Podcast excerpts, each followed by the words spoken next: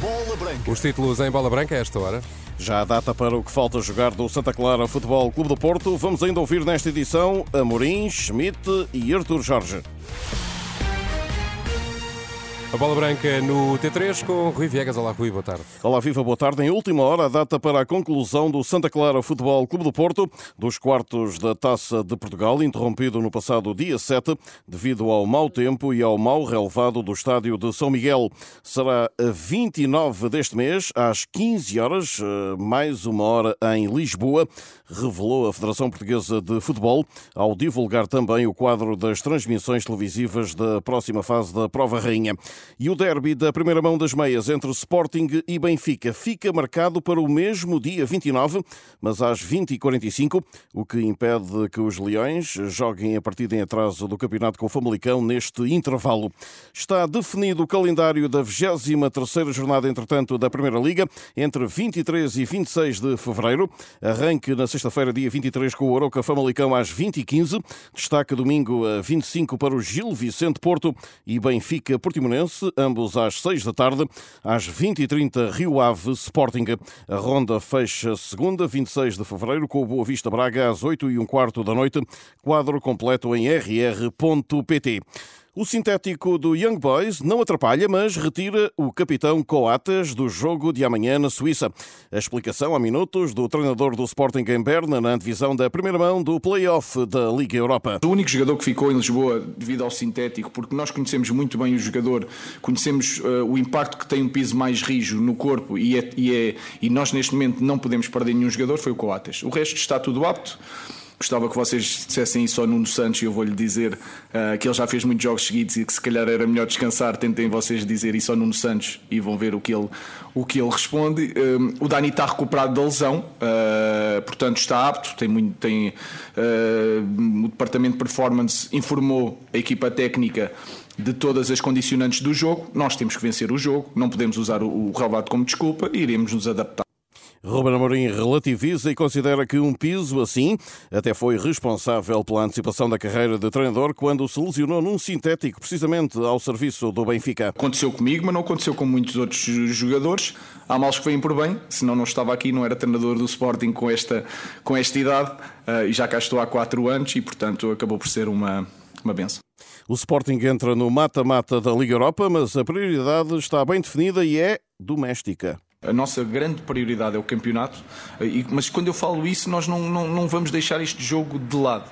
Em caso de dúvida, foi por exemplo do Coates, eh, em caso de dúvida de não controlarmos todas as nuances do que pode acontecer, vai pender um bocadinho para o campeonato, por todas as razões que, que já falámos até aqui. Agora, queremos vencer todos os jogos, quer na Taça de Portugal, um, quer na Liga Europa, sabendo que o campeonato é algo que, que mexe muito com, com o nosso clube e, em caso de dúvida, terá, terá preferência, digamos assim.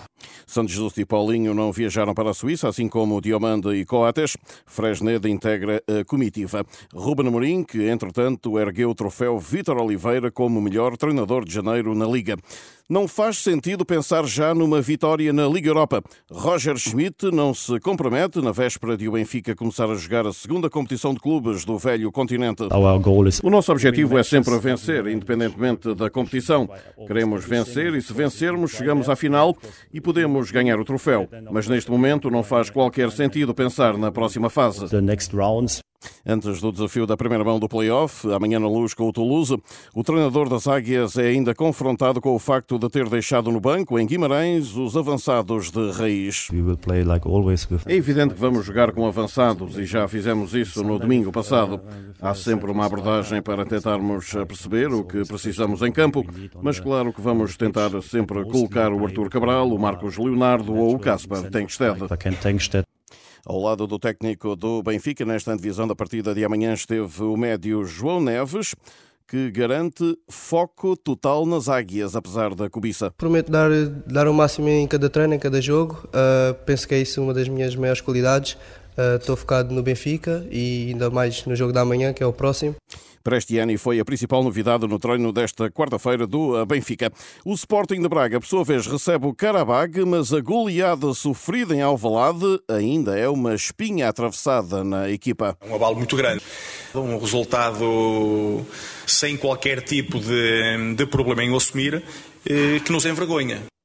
O treinador dos arsenalistas, Artur Jorge, que muda o chip para os azeris. Uma equipa que está habituada a este tipo de provas, é uma equipa que tem a oportunidade de fazer história naquilo que é eh, chegar aos oitavos de final. E qual seria o resultado ideal amanhã? Responde o central Paulo Oliveira. Um bom resultado é, é seria 5 ou 6-0, como é lógico, mas seria com o Caravaggio com, com o Real Madrid. Temos de ter essa consciência que, que é uma eliminatória e não é um jogo, que nada, se vai, nada vai ficar decidido aqui amanhã. O avançado Banza estará de volta no Sporting de Braga pós-Taça das Nações Africanas. Nuno Gomes, antigo internacional português com passagens por Benfica e Braga, e hoje pela Renascença, esta manhã, vê as três formações nacionais na Liga Europa com boas hipóteses de atingir a próxima fase. São favoritas, têm todas as, eh, as capacidades e, e, têm a equipa para superar estes, estes adversários. Esperemos que o consigam e estou a contar que, que o façam.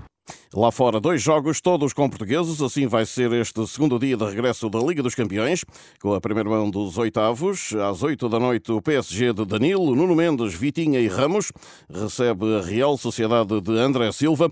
A Lásio de Sana Fernandes é anfitriã do Bayern de Rafael Guerreiro. Ontem, recorde-se, City e Real Madrid ficaram em vantagem. Referência ainda esta hora também para a natação. Diogo Ribeiro falhou esta tarde o acesso à final dos 100 metros metros livres nos Mundiais de Natação de Doha. O campeão do mundo dos 50 mariposa acabou por ser apenas o décimo primeiro melhor tempo. No ciclismo, o belga Gerben Tinsen venceu ao sprint a primeira etapa da Algarvia de 2024 e é o primeiro camisola amarela da prova. Rui Oliveira foi o melhor português no sexto lugar desta 50 volta ao Algarve em bicicleta. A segunda tirada, esta quinta-feira, vai ligar Lagoa ao Alto da Foia na distância de de 171 km e 900 metros.